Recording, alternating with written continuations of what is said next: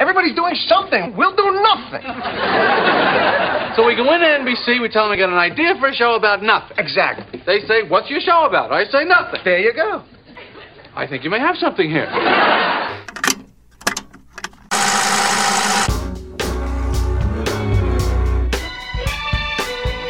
Acerca de nada, un podcast de Diego Valle y Pablo Manzotti, en donde hablamos de casi todo.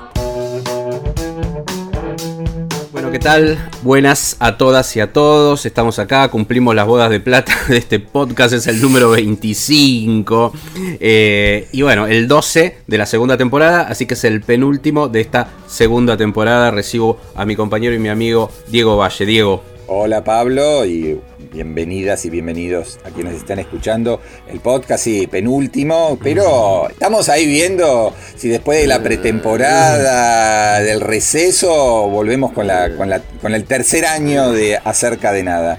Eh, estamos ahí por bueno, firmar y estén atentos para la época de los semi, por ejemplo. sí, vamos a ver. Este, no, no, hay que hacerse desear un poco, Pablo, Sí, ¿no? sí, Hay que decir, no, volvemos seguro, va- vamos a analizar. No, no, depende de la oferta, depende de la oferta, obviamente. Claro, viste, tipo Messi, Tipo ¿viste? Messi. Bueno, Uh. Si el PSG, si el PSG de los podcasts no, nos quiere contratar, nos vamos de- del Barcelona que está en decadencia. Claro, claro, claro. Y, y ningún problema. Sí. Al mejor postor. Sí, no, no toquemos el tema, pobre. Estamos así No, doli- sí, dolidos con Messi. Por lo menos dolidos que, que de, de- de- de nuestro arraigo a Messi, que somos bastante mesistas los dos, y eh, en, línea con, con el Barcelona, ¿no? Así que bueno, habrá, que acostumbrarse. Que, que, que Ba- eh, Valle, que de verdad es. Batlá, Batlá, es, claro. es alca- al- al- alcalde en catalán, Claro. o sea que en mi familia, eh, tengo un montón de familiares Mm. este, allá en Barcelona que están sufriendo, este, y es muy divertido, esto, anécdota absolutamente personal, e íntima, mi, mi- mi WhatsApp, mi grupo de WhatsApp con Sí. mis este, mm, eh, familiares catalanes, tiene un- en- una fotito de Messi con la mitad de la camiseta del Barça y la otra mitad de la camiseta del- de la selección argentina. La selección argentina. Y ya ahora estáis pensando que tengo que cambiar claro. el, El logo, claro, eso claro, no claro. queda. Claro, claro, claro. Absolutamente. Pero bueno, de- dejemos el, el duelo mesístico, la tristeza eh, de la partida y vayamos a algo un poquito más alegre, este, aunque hiperviolento también y sangriento, que Sí. tiene que ver con el regreso de El Escuadrón Suicida, este, de la mano de James Gunn, película que se estrenó en los cines de Argentina y en los Estados Unidos con esta modalidad híbrida doble este, de que la película eh, obviamente esté en salas pero al mismo tiempo en eh, HBO Max. Con lo cual eso implica que al instante en que HBO Max lo pone al aire también se piratea y entonces eso condiciona muchísimo eh, y deteriora eh, muy fuertemente la taquilla en cines. Porque claro, si en Estados Unidos vos la tenés gratis en tu servicio de HBO Max o acá en la Argentina y en el resto del mundo está disponible en recontra HD, 4K, no sé qué, al, al mismo momento en que está en salas. Y bueno, la gente va a pensarlo dos veces antes de este, ir al cine. Así que bueno, con este preámbulo un poco del negocio, nos metemos, si te parece, Pablo, en el análisis del Escuadrón Suicida. Del Escuadrón Suicida. Eh, sí, como para que se den una idea y cerrando nada más un, un pequeño dato, estuve buceando en copias diferentes que hay ya en oferta el mismo día del estreno. Había copias como para que se den una idea de 17 gigas. O sea, imagínense la calidad de esa copia disponible para bajar. Más allá de que, bueno, hay que bajar 17 gigas en términos de, de las velocidades que tenemos acá, ¿no? De, de, de downloading y de, de intercambio de datos. Pero eh, la verdad que, que, sí, que es un tema como para hacer una mirada, como decía bien Diego, del negocio. Y la película, eh, bueno, había David Oyer, era el director de Escuadrón Suicida, que fue el primer intento de DC Comics, Warner en este caso, por llevar una franquicia de antihéroes eh, muy similar en términos del perfil de la película a lo que pueden ser los Guardianes de la Galaxia eh, de Marvel. Bueno, siguiendo siempre un paso detrás de Marvel, intentaron esto, que precisamente James Gunn es el director de las dos Guardianes de la Galaxia.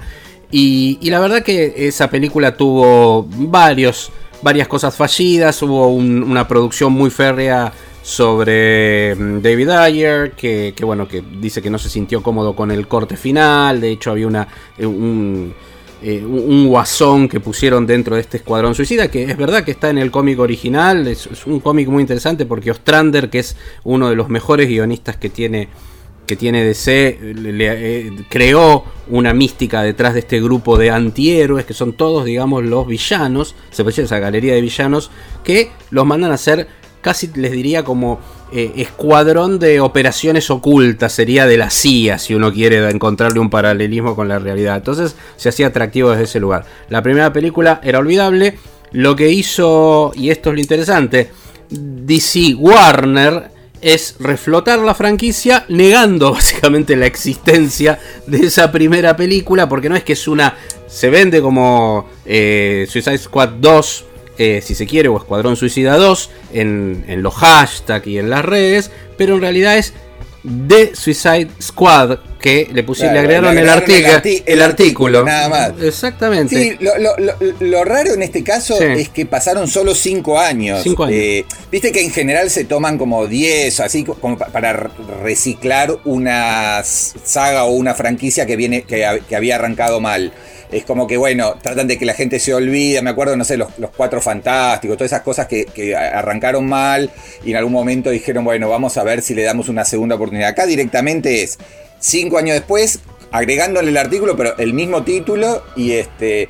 Y tomando, sí, como vos decís, eh, eh, eh, no es un dato menor que hayan contratado a James Gunn, que había logrado, digamos, esta mezcla de eh, humor, clase B, antihéroes, una cosa medio pop, con, eh, eh, con dos buenas entregas de, Guardianes de la Galaxia, pero venía medio cancelado por algunas, algunos tweets viejos, este, muy inconvenientes. Y entonces ah, se, lo, se, pasó de bando, digamos, se pasó a DC Comics y ahora logró el perdón, parece, del grupo Disney y vuelve a pasarse. Eh, ¿no? se quedó con todo, en, realidad. Eh, te, fuiste a River y ahora vuelve a Boca para ser Guardianes de la Galaxia 3. Y de verdad, como vos bien decís, eh, hay mucho de Guardianes de la Galaxia en el Escuadrón Suicida, en este revival de, de la saga que a mí, digo, dentro de. Teniendo en cuenta que no soy muy fan del cine de cómics ni de superhéroes, no, no, no, es mi expertise ni, ni, lo que más me conmueve. Una película que me divirtió, me entretuvo bastante durante buena parte de sus largos 132 minutos. Eh, y, creo que funciona esa cosa exagerada, paródica, eh, gore, eh, mucho humor negro, mucho efecto visual exagerado, mucha actuación over the top, mucha estética de, de cómic. Me parece que en ese sentido, siempre uno hace la frase lugar común para quienes disfrutan de este estilo, es la película realmente pensada para ese target y en ese, y en ese sentido eh, creo que funciona bastante bien. Sí, me parece que el primer dato es eso, que lograron hacer un, reboot, digamos, un relanzamiento con algunos actores en común. Bueno, eh, el caso de Margot Robbie con el, personaje principal, que es Harley Quinn, que es un personaje muy fuerte realmente, que ahora yo otro día les recomendaba en, en otro podcast lo que es la serie animada de Harley Quinn, que es de lo mejor que tiene HBO Max, por ejemplo, con ese personaje es un personaje muy de los 90, muy interesante, muy interesante y sobre todo en una época esta, a partir del Michu, del empoderamiento femenino. Bueno, es casi les diría el superhéroe sacando la historia, si se quiere, que pesa sobre los hombros de Mujer Maravilla, la superheroína o el superhéroe femenino, si se quiere, la superheroína más importante, que es una villana aparte, Harley Quinn, pero que se debate su identidad constantemente. Entonces, bueno, me parece que está mucho mejor aprovechado. La otra eh, película de hecho había tenido una, campaña errática porque primero se presentó, estaba Will Smith en la otra y como para que se den una idea de lo errático de la, eh, Margot Robbie terminó siendo el cartel, la cara de ella antes que la de Will Smith, o sea, eh, hay que lograr eso, pero bueno, fueron los problemas que tuvo la otra película que no los tiene esta, como dijo Diego, es muy disfrutable, no vamos a contar demasiado, pero hay hasta miradas un poco naif, pero si se quiere, hasta políticamente incorrectas insisto, tampoco es eh, una película para destacar en, incorrección política, pero sí eh, mirada crítica a lo que es la intervención de los Estados Unidos en, algunos países. pero muy dada ocurre, digamos, en, un. Hay como un un ingreso de este escuadrón a una republiqueta bananera, digamos, pero eh, hay como, bueno, una, una, vuelta de tuerca con un grupo así como revolucionario, está ahí Alice Braga, etcétera, etcétera. Y, ahí aparecen algunos chistes eh, y algunos términos que nos llamaron bastante la atención, porque hay unas argentinadas, por el estilo. Sí. se ve un muñequito de Mafalda colgando en un espejo retrovisor, hablan de empanadas, dicen algún que otro boludo, por ejemplo. Totalmente. Y, y yo creo, yo creo que hay hay, eh, no sé si en alguna de las tantas entrevistas que hubo a, James Gunn, que después vamos a hablar un poco de su del bocazas James Gunn, pero quizás eh, haya tenido que ver que Gunn vino a, la Argentina al Festival de Mar del Plata, creo que de 2011 con Super, y, dio ahí una, una, masterclass. que se puede buscar, que está online, eh, y le gustó mucho la Argentina, o bien que el, presidente de la película, de la película, de la isla bananera, eh, es Juan Diego Boto, que si bien vive en España, es un porteñazo, nació en Argentina, este, en, Cava, y entonces creo que también puede haber aportado algunos términos del léxico porque llaman mucho la atención dentro de un, en general, eh, uso del español que tiene que ver más con lo neutro o lo mexicano o lo castizo, lo español y nunca lo argentino. Entonces, este, es, como una cosa simpática para, nosotros. Absolutamente, sí, tiene estas cosas que se llaman easter eggs, digamos, argentinos en este caso, estos easter eggs son esas, esas cositas metidas adentro de la película, guiños al espectador también. El que le interese esas cosas, como decía Diego, no se está jugando acá una cuestión cinematográfica de altísima calidad, es simplemente un uno más un escalón más de los cientos de miles de los últimos años en la regurgitación de la cultura pop. Así que... Ah, ahora, eh, me parece que eh, eh, DC sigue como imitando el modelo Marvel, ¿no? Siempre como vos decís un, un pasito atrás. En este sentido creo que es una película de las buenas dentro del universo DC, no soy un experto, pero en general hubo bastantes cosas flojas. Y eh, creo que ahora se viene, por lo que leí, algo escuché, eh, el efecto series, como que HBO Max va a empezar a hacer series sobre varios de estos personajes, como que cada uno tenga su propia serie, por ejemplo, eh, no vamos a spoilear, pero Peacemaker, el personaje que hace John Cena, ¿no? Cena, el, este campeón de la lucha libre, un personaje eh, muy popular en los Estados Unidos, va a tener su propia serie en HBO Max y probablemente sigan otros, con lo cual eh, vamos a tener no solamente películas este, del universo del, Escuadrón Suicida, sino varias series a futuro en, HBO Max siguiendo el modelo Disney y Disney más. Sí, absolutamente. Y de hecho, eh, Disney, que ahí estaba el tema de Marvel Studios previo a el acuerdo final con Disney porque ya lo habían hecho, ustedes recordarán, Daredevil, por ejemplo, y toda esa franquicia de superhéroes de Netflix que tuvo Netflix son Marvel en realidad, y ese había sido el primer acuerdo, ya tienen años, y hay cosas realmente muy buenas ahí, ¿no? Daredevil es una, una de ellas que es buenísima como serie, más allá del género superheroico. O sea que, bueno, todo esto puede decantar en algunas cosas buenas, en algunas cosas mediocres, y sí, Sí, es verdad, se va un paso atrás, creo que está ordenándolo mucho más, hay ahí una puja de poder, obviamente interna, porque se manejan muy bien en la parte de animación y se manejaron muy bien en la parte de animación, la parte del universo, creo que el, hecho de esto de la competencia con, lo que es Marvel los llevó a, tomar decisiones malas, porque era un universo que no estaba armado como si lo se pensó, no tuvo una cabeza que decidió todo, como fue el caso de Disney con Kevin Fish, que bueno, tampoco es que son todas obras maestras, ni mucho menos, es más, destacaría como casi te diría dentro de lo que sería un subgénero, alguna que otra que podríamos hablar de una masterpiece, pero insisto, considerándola no cinematográficamente, sino dentro de un subgénero, dentro de Marvel. Después son películas sí que tienen un estándar bueno, vamos a decirlo así, y sobre todo armaron cosas difíciles de hacer en el universo. En el caso de DC es todo mucho más caótico. Vamos a ver qué pasa, recordemos, y con esto cierro y quizás nos metamos más ya en la persona James Gunn, eh, qué pasa con cuando haya cierta cohesión, que se está pensando en eso, eh, con la película de Flash, nada más y nada menos que de Andy Muschietti, ¿no? Ahí sí, aparentemente va a ser como un, un epicentro porque van a trabajar. Ahí vamos este a tener otros guiños y cosas de argentinas, ¿no? Como parecía el, el mate de Independiente. claro, claro, Y bueno. Bueno. Con Stephen King. Pero, ¿y, qué, pasa con, con Chen Este tiene como una incontinencia verbal, ¿no? A, la incontinencia de, eh, digamos, de, mm, de cuestiones sangrientas, vísceras, cabezas cortadas y cosas extremas que le gusta poner desde su pasado en troma y, toda esta cosa eh, gore y clase Z, este, tiene, tiene algunos problemas de irse de, boca, ¿no? Porque ahora eh, en plena promoción y qué sé yo, que está bueno irse, salirse del discursito oficial, pero se la agarró nuevamente con, el pobre Scorsese, como si fuera el, eh, enemigo de, las películas de superhéroes. No sé muy bien qué, le pasa.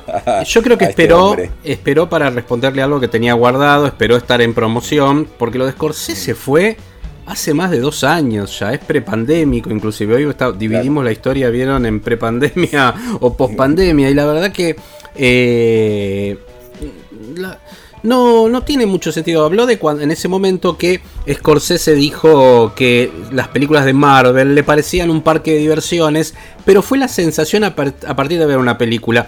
Y yo ahí remito a un artículo de 2019 que salió en New York Times, donde da una clase maestra acerca de la industria cinematográfica y del lenguaje cinematográfico Scorsese. Fíjense el primer párrafo, lo que dice, a principios de octubre en Inglaterra, la revista Empire me hizo una entrevista. Me preguntaron sobre las películas de Marvel. Contesté, dije que había intentado ver alguna de ellas y que no eran para mí, pues me parecían más parques de atracciones que películas tal como las he conocido y amado durante toda mi vida, y que al final no creía que fueran cine. Algunas personas han considerado insultante la última parte de mi respuesta, o la ven como la prueba de mi odio hacia Marvel. Si un lector está decidido a interpretar mis palabras de esa manera, no hay nada que pueda hacer al respecto. Y después habla que precisamente hay gente muy talentosa trabajando esas películas, pero él utiliza ese ejemplo de cómo se siente él frente a eso, cómo ha cambiado la industria, y les recomiendo ese artículo del New York Times, insisto, búsquenlo se llama Martín Scorsese. ¿A qué me refiero con, que las películas de Marvel no son cine? Eh, es una opinión, figura en la, sección de opinión, está en castellano también, en New York Times en español. Y ahí explica claramente eso. ¿Qué hizo James Gunn? Volvió a la primera parte, a, antes de ese artículo donde él termina explicando aquella declaración para Squire. Y volvió y dijo, bueno, ¿por qué? Porque estaba con el The Irishman y porque sus películas, digamos, no generan este, ya la expectativa que él espera, entonces las utiliza hablar más de Marvel como promoción. Yo la verdad no estoy para nada de acuerdo con eso, creo que él está hablando de Scorsese y metió esto para promocionar, en este caso sí, de Suicide Squad, estoy convencido porque trajo una polémica que ya estaba zanjada, Martin Scorsese no volvió sobre eso y realmente yo creo que a Martin Scorsese no le importa. Él ya hace el cine que quiere, lo ha demostrado con The Irishman y si para hacer el cine que quiere tiene que firmar o con Apple o con Netflix, que no es todo lo que él quisiera, él te lo dice, tengo que firmar con esta gente porque quiero hacer la película que quiero, de 4 horas, de 3 horas, y los estudios no quieren financiarme esa película. Listo, a otra cosa. Yo creo que Gam hizo eso, volvió sobre una vieja polémica para promocionar hoy su película. Bueno, quedémonos entonces con el James Gunn eh, divertido, bizarro, sacado de, sus películas. Eh, esa que, una película que empieza con Johnny Cash eh, cantando Folsom Prison sí, está muy bien. hablando, y, está muy bien. Y hablando de música, y para hacer el puente hacia nuestro próximo bloque. Nos vamos con alguien que ella creó, un, alguien recurrente en este podcast, porque lo amamos eh, allí donde esté y para nosotros sigue vigente y vamos a demostrar por qué sigue vigente y es el gran Prince. Lo escuchamos.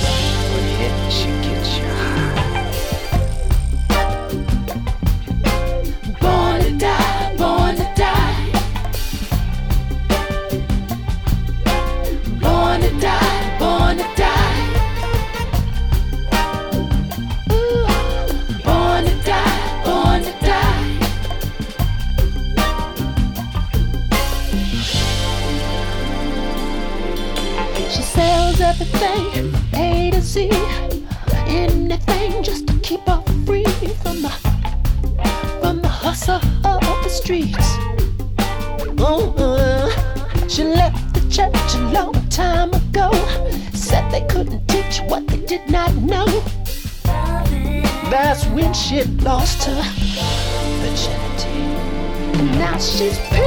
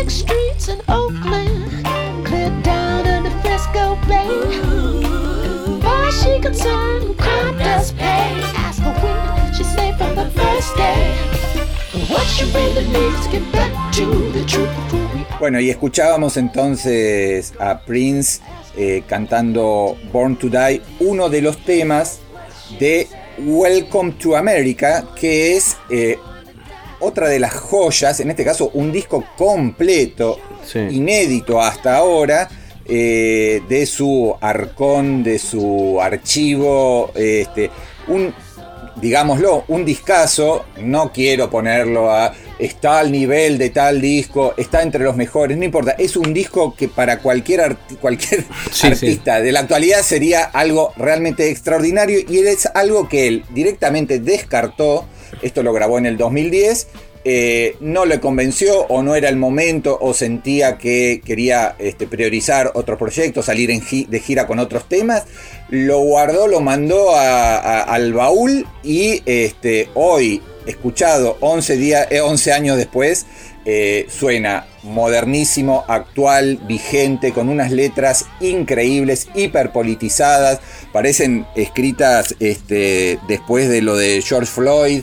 Eh, con todo el tema de eh, la fake news, del racismo, de la violencia institucional. Realmente un disco memorable, ¿no, Pablo?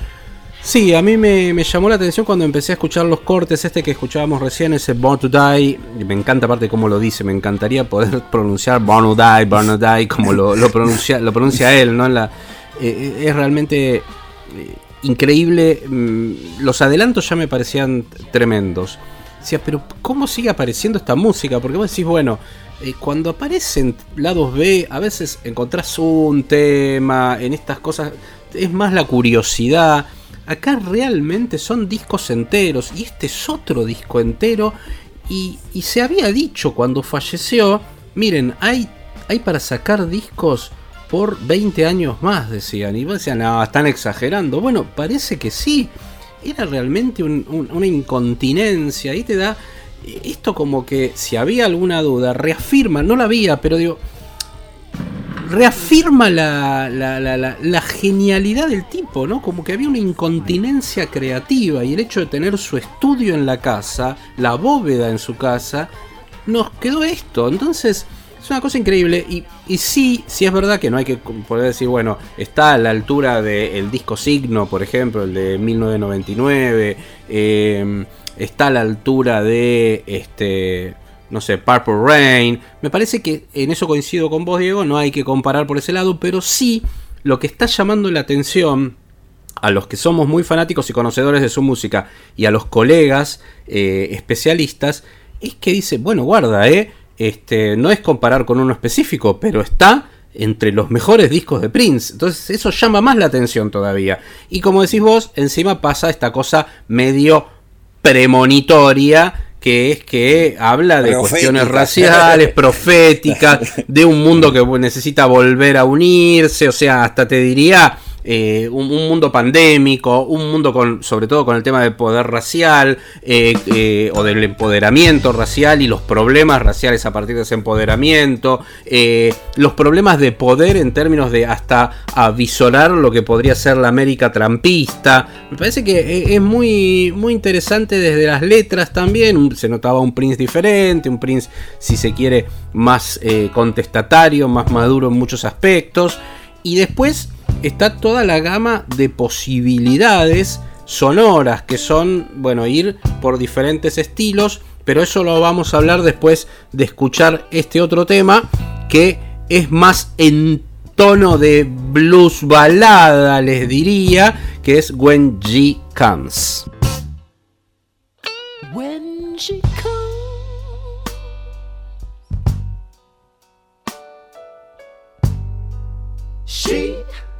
Never closes her eyes. No, no, no. She can see, see stars, shoot, shoot all over her sky, over and over and over.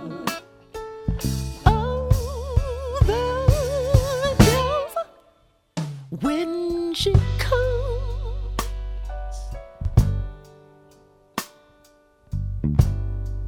She never ever holds her size. No, no.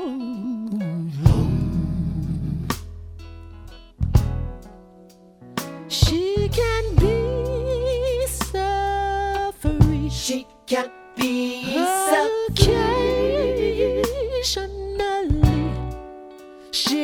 Bueno, y ahí estaba entonces la, faceta más blusera, después obviamente está la rockera, la funk, la soul, este es un disco como, como prácticamente todos los de él, en los cuales, eh, y, también yaceros, ¿no? O sea, donde, donde incursiona en absolutamente todos los géneros. Acá hay algunas rarezas, eh, le cede en muchos temas la voz a este, cantantes mujeres. Ahí están Lee Warfield, Lisa Fiorillo y Shelby J. Eh, le cede o comparte, eh, no es algo exactamente nuevo, pero sí se nota que en varios temas él queda como en un muy segundo o tercer lugar. Em, pero bueno, es realmente un disco extraordinario de, uno, uno quisiese, eh, como, como melómano y, seguidor de Prince, poder entrar a, esa bóveda, ¿no? No sé si existe, dónde estará todo eso, ¿no? Si ya lo habrán llevado a otro lado, pero ir a, ahí a Paisley Park y entrar y decir, wow, mira lo que hay ahí, acá hay un disco, acá hay no sé qué, porque es realmente impresionante. Y esto es tan, tan así como que uno se da cuenta que en otros artistas, eh, están los de, no, artistas muertos, ¿no? Eh, demos, algún tema acústico, alguna rareza que está más o menos bien, pero hay mucho robo, hay mucho que vos decís, bueno, esto lo desempolvaron y la verdad podrían haberlo dejado donde estaba. Y en el caso de Prince, son realmente obras maestras que el tipo decía, ah, esto no, este no este me grabé un disco entero, pero lo de, mejor no, salgo, salgo con otra cosa. es realmente fascinante y, deslumbrante. Absolutamente, absolutamente. Bueno, yo me voy a subir a, lo que decías vos. Me parece que destaco mucho todo cómo es, eh, sobre todo el de Shelby G, que es eh, la que lidera, está destacada como la mujer que no, es eh, background nada más vocals como se suele citar, ¿no? Lo que serían los coros, que habitualmente acá nosotros lo, sino que ella es como la co-cantante, se podría decir. Si hay un cantante, sean vocals, bueno, co-lead vocals, así figura Shelby Oh, G. claro. eh, Lead, lead singer también. Exacto, suelen- lead suelen singer, decir. exacto. Eh, Eso es, eh, de alguna manera, es, es interesante porque prestenle atención a eso. Porque, bueno, aparte el tono que le ponía Prince eh, era, también un, cantante eximio. Eh, entonces, eh, es realmente muy, muy interesante. Obviamente toca todos los instrumentos, todo- todos los instrumentos posibles. En esta está Chris Coleman en- en batería, que es una cosa interesante. Hay una página que se llama princebolt.com.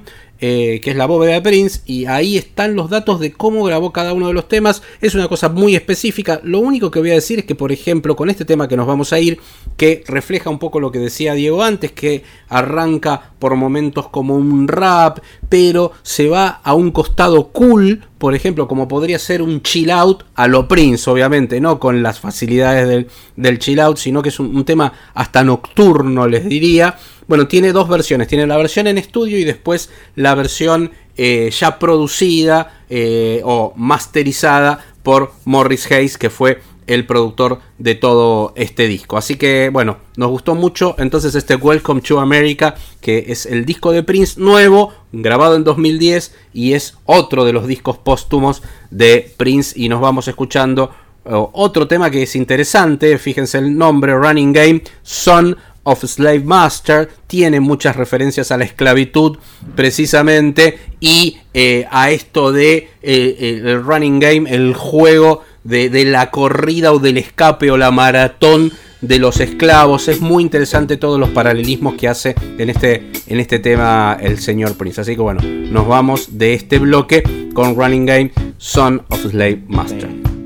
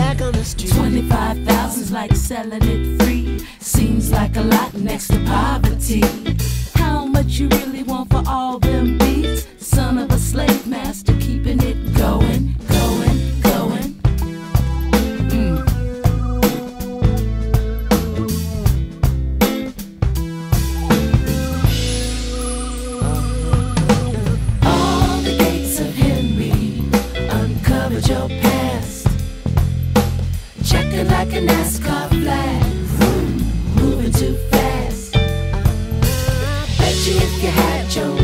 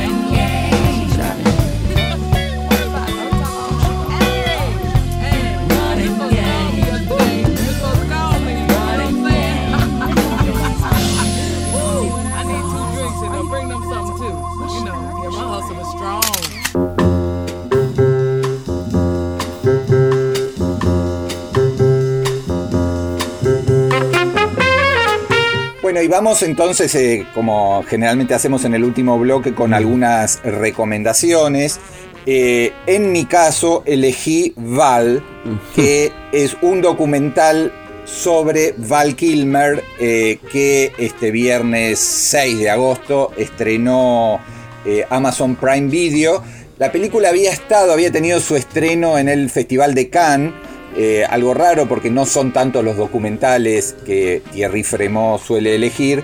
Pero bueno, esta es una producción de A24 con Amazon y la verdad es que es una historia impactante, desgarradora, tremenda porque vamos a hacer un poquito de, de- de memoria. Yo creo que nuestro público eh, de cuarentones y cincuentones saben perfectamente quién es Val Kilmer.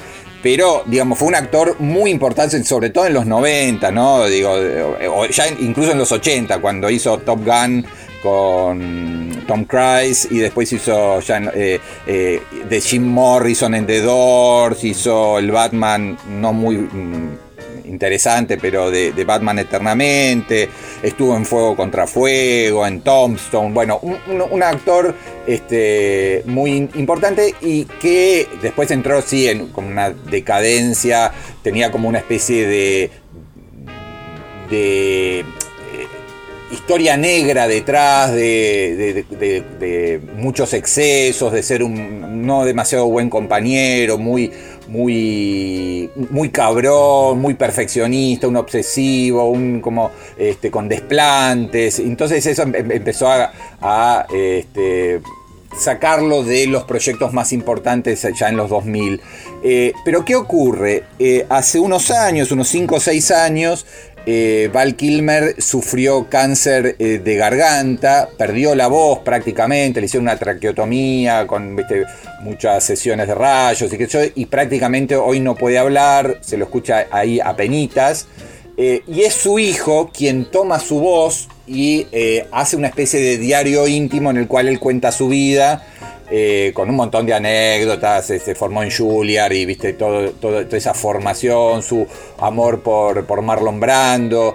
Y, la cosa, cuando hablábamos de la compulsión de alguien como Prince a grabar todo el tiempo, él filmaba todo el tiempo y tiene una bóveda también como Prince llena de cintas, de VHS, de rollo, de Super 8, de mini DV, de donde está toda su vida filmada. Entonces, lo que hacen los directores, que en este caso eh, son Tim Pooh y Leo Scott, es agarrar esas miles, literalmente miles de horas filmadas por él. Y entonces, por ejemplo, ves en el rodaje en el que él compartió con Marlon Brando. eh, la isla del Doctor Moreau, otra película olvidable. eh, él va con su camarita y le dice eh, Marlon, Marlon, no sé qué, y le hace preguntas. Y Marlon Brando, así destruido como estaba, le dice Amacame, Amacame. El tipo estaba en una hamaca No. paraguaya. Y entonces Val Kilmer lo amaca y es, es todo, es increíble. esa- desopilante, esa, claro, situación. Eh, claro. Y nada, y otros momentos en los cuales él cuenta, él estaba desesperado por trabajar con Kubrick y con Scorsese, entonces eh, se filmaba haciendo prácticamente todo el guion de Nacido para Matar y todo el guion de Buenos Muchachos y, iba y se los entregaba en mano, por favor, elegime, por favor, elegime, y obviamente Stanley Kubrick y, y, y Scorsese le dijeron, ni en pedo, este, por más allá de tus esfuerzos, no te vamos a elegir. Y lo- el único papel que realmente soñó y que, lo, que finalmente lo eligieron fue obviamente el de Jim Morrison para The Doors, dirigido por este, Oliver Stone. Así ahí estaba igual. eh, Estaba igual. En ese momento llamaba la atención porque estaba no, igual. no, y, y- y- y lo, y lo ves al tipo ensayando, cantando las canciones de The Doors, este, e imitando a The Doors, y es un trabajo descomunal.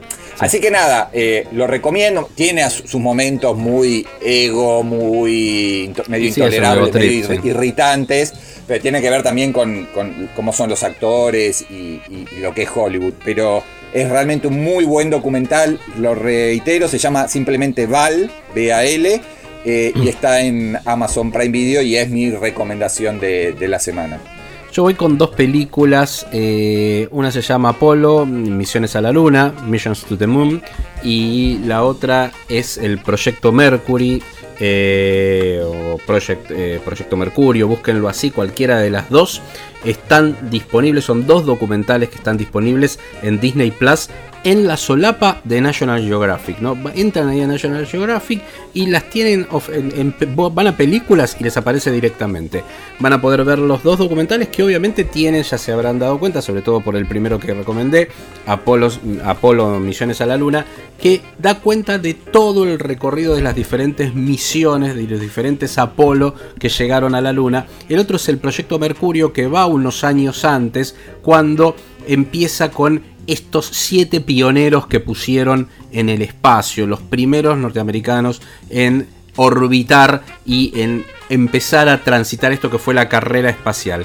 ¿Por qué los recomiendo? Básicamente porque están los dos dirigidos por Tom Jennings. ¿Quién es Tom Jennings? Es un productor de larguísima carrera, ganador de Emmys, es un tipo agradabilísimo de entrevistar, lo pude entrevistar particularmente por el estreno del proyecto Mercurio.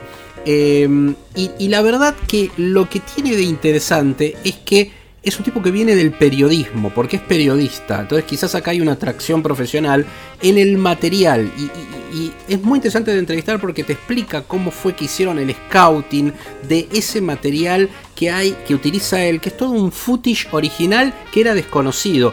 De hecho, el tema del proyecto Mercurio le sale eh, porque eh, era material que le había sobrado de su anterior película, que era precisamente esta, ¿no? Misión a la Luna, la primera que recomendé. Entonces le queda tanto material, investigan tanto, que ahí es donde le sale la otra película y de alguna manera con esto sella una forma de trabajo con la, gente de eh, National Geographic.